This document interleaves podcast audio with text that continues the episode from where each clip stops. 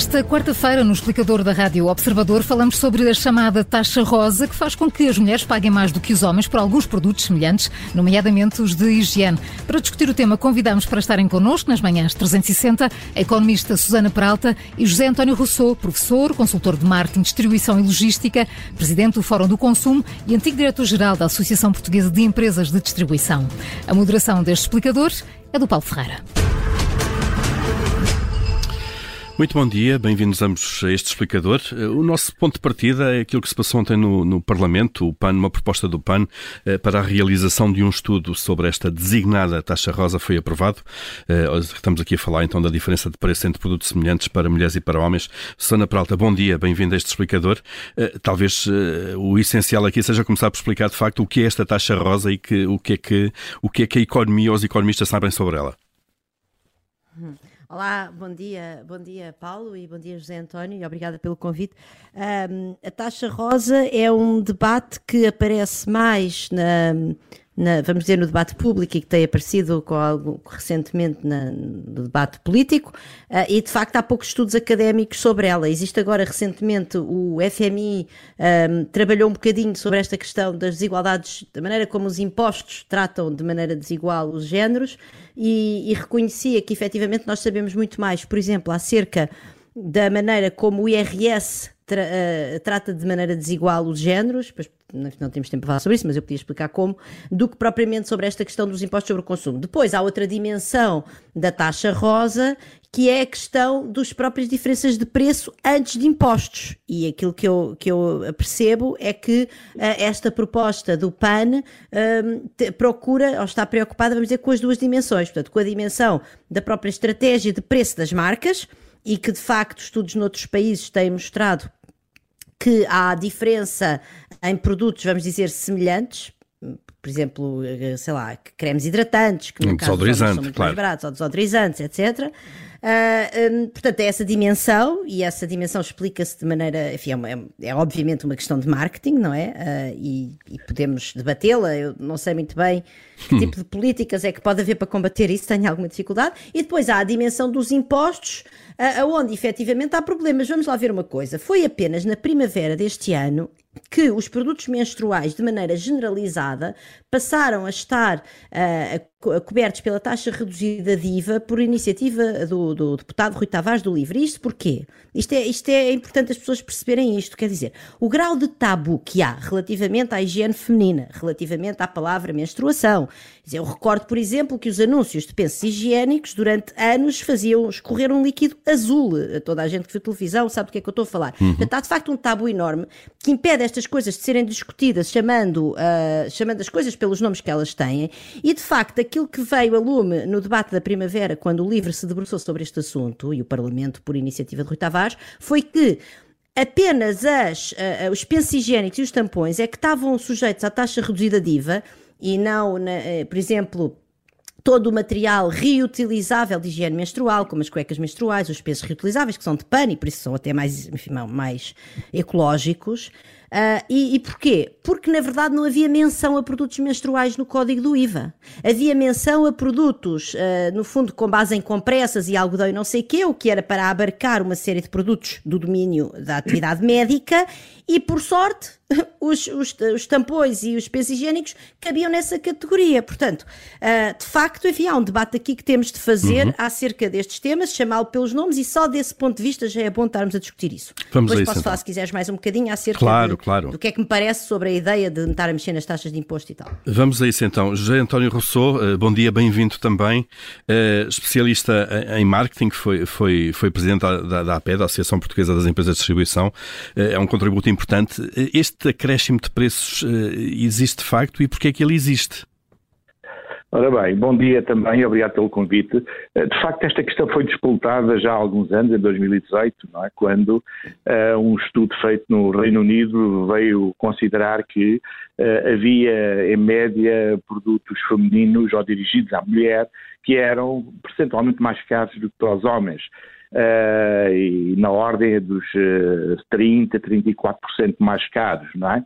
Eh, daí ter-se designado, por ser dirigido para as mulheres, como a pink tax ou taxa, taxa rosa, não é? Uh, isto não é verdadeiramente um imposto, uh, mas a raiz desta situação parece-me que radica na percepção que os produtores deste tipo de produtos têm de que a mulher, sendo uma consumidora mais ávida, mais predisposta uh, em termos dos cuidados da sua beleza, dos seus cuidados pessoais, de gastar mais dinheiro do que os homens e, portanto, no fundo, aproveitando um pouco essa uh, predisposição feminina, uh, terem, portanto, margens superiores nos seus produtos, que faz com que depois no preço de venda ao público também o prazo seja uh, superior.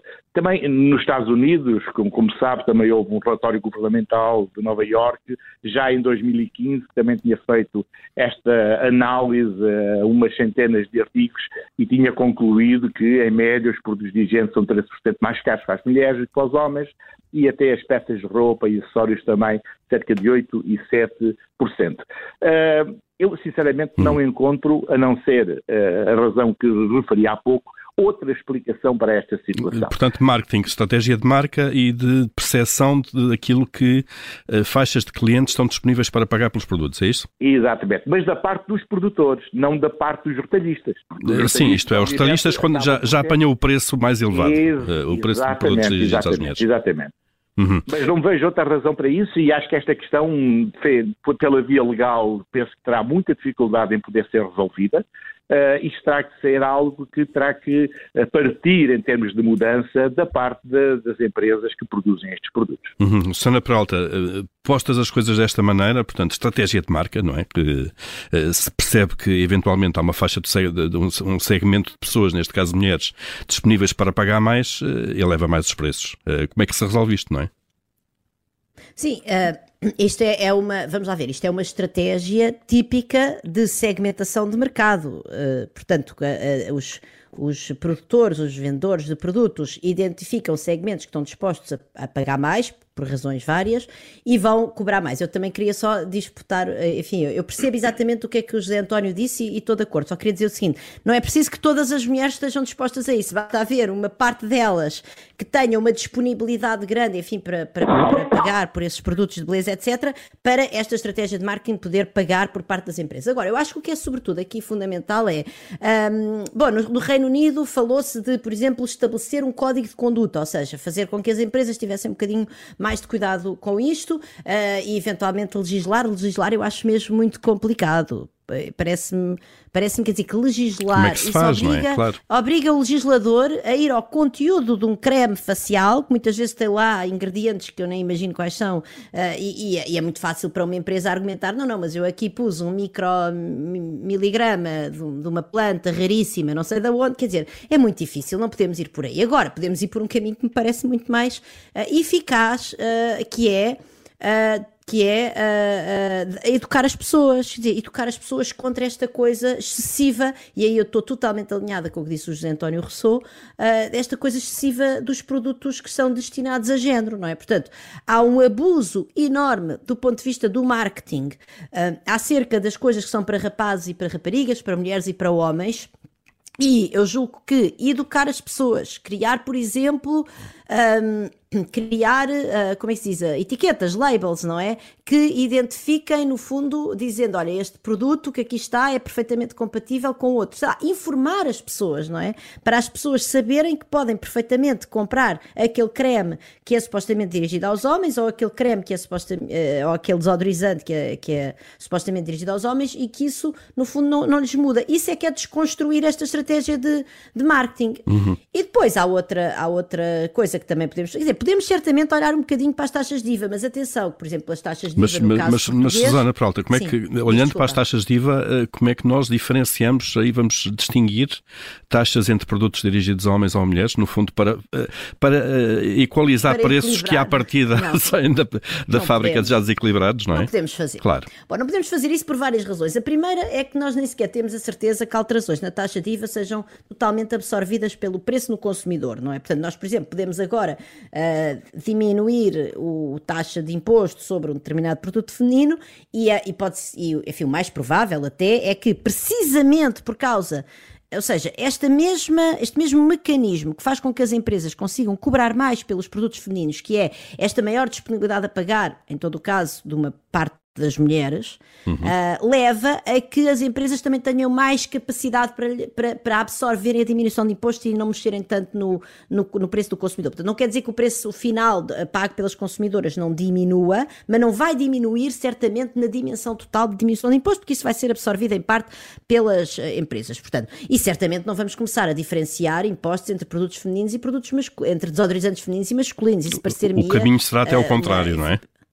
Não pode ser. Agora, claro. eu acho que não, há produtos que são, por exemplo, este caminho que o LIVRE seguiu e que o Parlamento seguiu Uh, em abril, maio foi um bom caminho, portanto, há produtos que apenas as mulheres é, é que usam, como, enfim, as pessoas que menstruam para ser mais inclusiva, mas que são na sua maioria mulheres, e portanto, por exemplo, os produtos menstruais são de facto fundamentais. Há outras coisas como que eu penso, por exemplo, em ceras depilatórias, que eu sei que há homens que usam, atenção, mas que são muito mais usadas por mulheres, e eu, não sei, por exemplo, quanto é que é, para ser honesta, uh, essa não sei qual o é. IVA, a taxa, a taxa. de IVA. Portanto, claro. há alguns o taxa de IVA em Portugal, não sei. Mas pronto, há alguns produtos que nós eh, podemos eh, pensar nisso uh, e depois o que nós temos de, fazer, do ponto de vista de, de é, é, de facto, como sempre, ajudar as pessoas que mais precisam. Portanto, eu não tenho nada contra que haja uma ajuda específica para famílias, por exemplo, com mais mulheres, a idade de menstruar, ou pessoas que menstruam de maneira mais genérica, para as, nas famílias menos favorecidas, para as ajudar a. Um, para as ajudar, enfim, a cobrir, claro, a, a, claro. a, suportar as custos. Nós temos de ter muito cuidado, quer dizer, é muito fácil argumentar que determinado produto é mais essencial do que o outro, e o que nós acabamos por ter é um sistema de impostos indiretos, portanto, neste caso do IVA, que acaba por ser, muitas vezes, cria coisas eh, que não fazem muito sentido, porque alguém se lembrou de meter uma taxa reduzida naquele produto, mas depois, passado, não sei, há uma há tantos produtos, há tantas categorias de produtos, há tantos padrões de consumo, e uma coisa é certa, eu não sou defensora de um sistema DIVA em que haja uma taxa única sem isenções. Agora, o único sistema DIVA que não cria qualquer espécie de assimetria ou qualquer espécie de discriminação entre diferentes padrões de consumo, entre famílias com pessoas mais jovens, com pessoas uh, mais velhas, entre famílias com mais pessoas que menstruam, menos pessoas que menstruam, etc., esse é o único sistema que faz isso, é de facto um, um regime de taxa única. Claro, e, e depois pode-se fazer a, que... a, política social de outra maneira, talvez. Mas eu não, Deixa... estou, eu não estou a defender esse, sim, esse sim, sistema, sim. mas estou a dizer que nós temos de ter muito cuidado quando começamos a complex, complex, complexificar o, o sistema, claro. O, o, sistema DIVA e que isso tem custos enormes do ponto de vista da gestão do próprio sistema certo. e do ponto de vista depois também da monitorização. Deixa-me só ouvir aqui o José António Rousseau sobre soluções, não há problema, eh, sobre soluções, não é? Eh, há uma forma de lidar com isto, de facto. A Sana Peralta falava aqui um pouco da, da, da educação dos consumidores eh, e eu ter sentido que fará ou não eh, uma série de produtos estarem, de facto, em, em, em prateleiras diferentes de supermercados para homens ou para mulheres. Provavelmente o que está lá dentro é rigorosamente a mesma coisa e é só um embrulho de marketing, não?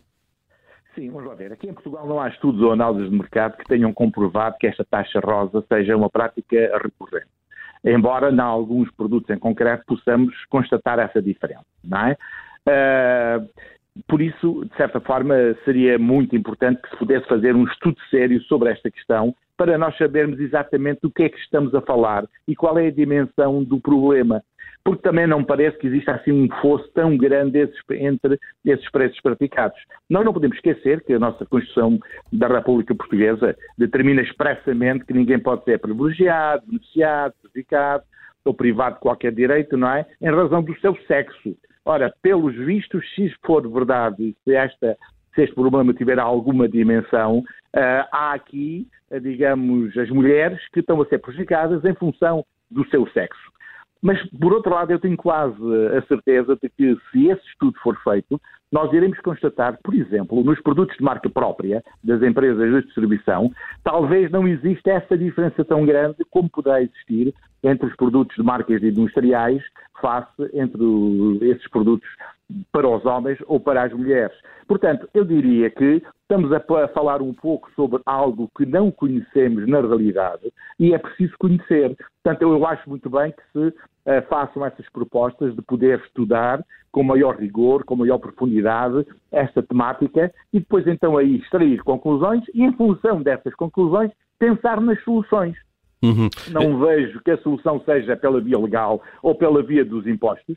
Vejo que seja mais pela via da sensibilização dos industriais para não, à partida e logo uh, de raiz, provocarem esta diferenciação. Uhum. José António Rousseau, já agora, eh, e é isso que foi, que, foi aprovado ontem no Parlamento, de facto, estudar este assunto e esta chamada uh, taxa rosa. Uh, já agora, olhando aqui para produtos uh, femininos e masculinos, pelo, pelo, menos apresentados como tal, que podem ser iguais ou têm a mesma função, desodorizantes, cremes, e os homens preocupam-se também cada vez mais com essas coisas. Será que em termos de marketing, e agora perguntando ao especialista em marketing, não há um espaço cada vez maior para apresentar produtos que são indistintamente dirigidos a homens ou a mulheres? Olha, em marketing eh, não há realidade, só há percepção. Uh, e é, de certa forma, o marketing uma guerra de percepções. Eu defendo há muito tempo que, e falo isto até com, nas minhas aulas com os meus alunos, de que hoje não faz sentido haver esta diferenciação entre produtos femininos e masculinos, nomeadamente a nível de produtos, por exemplo, de cosmética ou de perfumaria. Porque nós sabemos que hoje há muitas mulheres que até preferem e compram produtos que alegadamente foram feitos para os homens e vice-versa.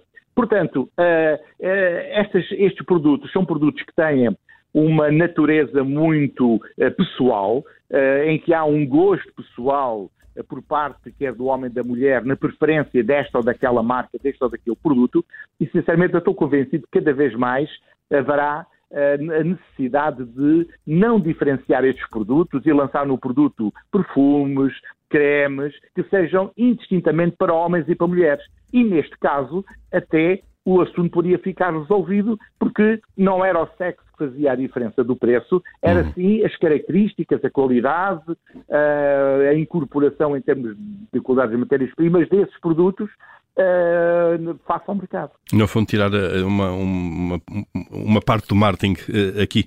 Uh, Susana Peralta, José António Rousseau, muito obrigado a ambos por nos terem, uh, no fundo, ajudarem a entender o que é que pode estar em causa aqui com esta chamada taxa rosa. Bom dia para ambos.